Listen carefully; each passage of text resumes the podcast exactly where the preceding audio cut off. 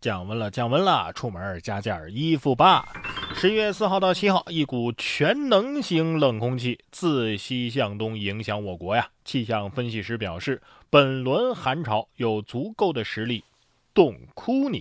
届时北方气温普降十摄氏度以上，东北将遭今冬首轮强降雪，南方多地气温降幅也将达十摄氏度左右，而且啊是叠加降雨，部分地区将体验到湿冷的魔法攻击。降十度啊，这不是降温，这是速冻啊！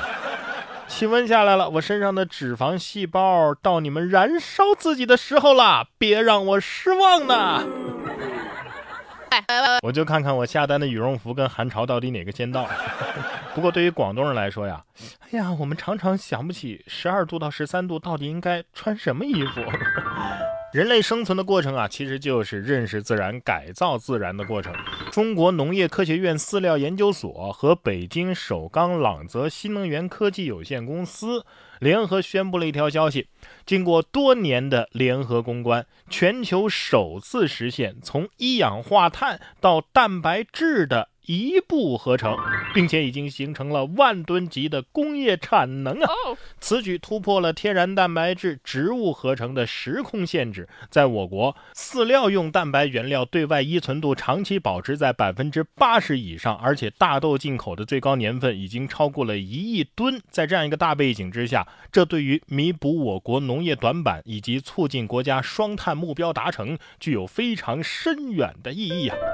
要说这搞环保还得看中国啊！你看咱们中国搞的，二氧化碳能合成淀粉，一氧化碳给你合成成蛋白质。西方搞环保呢，我不送充电器了，或者是关灯一小时，是吧？在他们看来啊，别的国家最好关灯一整年，而且你们别吃肉了，吃肉也不环保。最开始看到这个消息的时候，我还以为是这个实验室阶段。看到已形成万吨级工业产能这句话的时候，我发现是我浅薄了。配合前段时间的二氧化碳合成淀粉，我觉得《流浪地球》啊都可以重拍了。说到这个粮食问题啊，联合国世界粮食计划署的官员最近在接受 CNN 采访的时候就说了。马斯克他百分之二的财富就可以解决世界的饥饿问题。马斯克发推文回应说呀，如果说世界粮食计划署能解释啊，我拿出这六十亿美金，如何解决全球的饥饿问题，我现在就准备出售特斯拉的股票解决它。但是财务报告必须要公开，这样公众才能够确切的看到钱是如何花掉的。你们倒会搞啊！皮球踢给马斯克哈，只见他一连串灵活的假动作之后，一脚出球，那是干净利落。齐达内、哈维都直呼内行，你知道吗？这要是六十亿美元就能解决全世界的这个粮食问题，那那这问题早就解决了，是不是？马斯克得说了，道德绑架绑到我头上了，我行走江湖的时候，你们还撒尿和泥呢。不过，这世界粮食就算有再大的问题，我想对于咱们中国人来说啊，这吃冻土豆的日子肯定是一去不复返了。可是呢，架不住有人好奇呀。江西赣州一位赖先生看完电影《长津湖》之后啊，就模仿电影里志愿军战士吃这个冻土豆。但是呢，这赖先生他本身就有牙周炎，咬了冻土豆之后呢，牙齿松动位移了。在医院拔掉了三颗牙呀！赖先生提醒大家，还是不要轻易学习吃冻土豆这种行为。问题是，人家志愿军战士，你没看到电影里在怀里捂捂才吃吗？这这这捂软了吃啊！你你这硬咬啊！忆苦思甜啊！其实有很多种办法，但是你偏偏选择了最费牙的一种。咬不下来就别咬了嘛！拔三颗牙，现在说话都透风了吧？下面这坑爹的小棉袄也漏风了。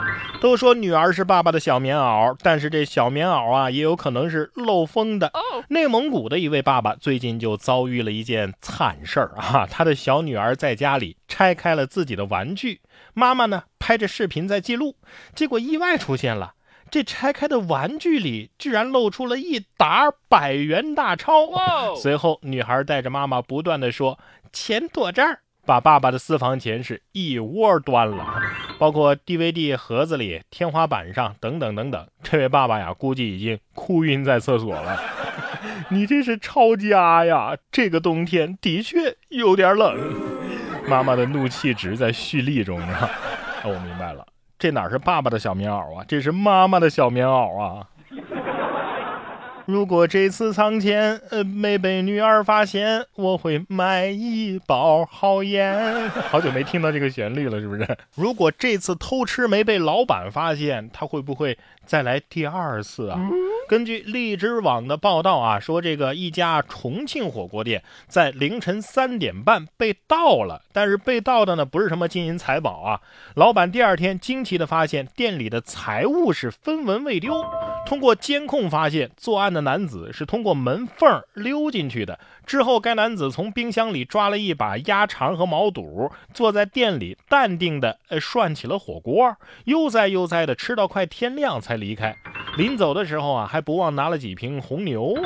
看着监控里小偷淡定的吃火锅，老板是笑得嘎嘎的啊！这场面实属是头一次见。哎呀，这架势男子肯定是这么想的，不管了，我今天放纵一把。哎呀，这火锅店不就出名了吗？是不是啊？这是冒着被抓的风险进来吃的这种程度了，是不是？老板应该这么说，这是对我们店的肯定啊！感谢家人的支持。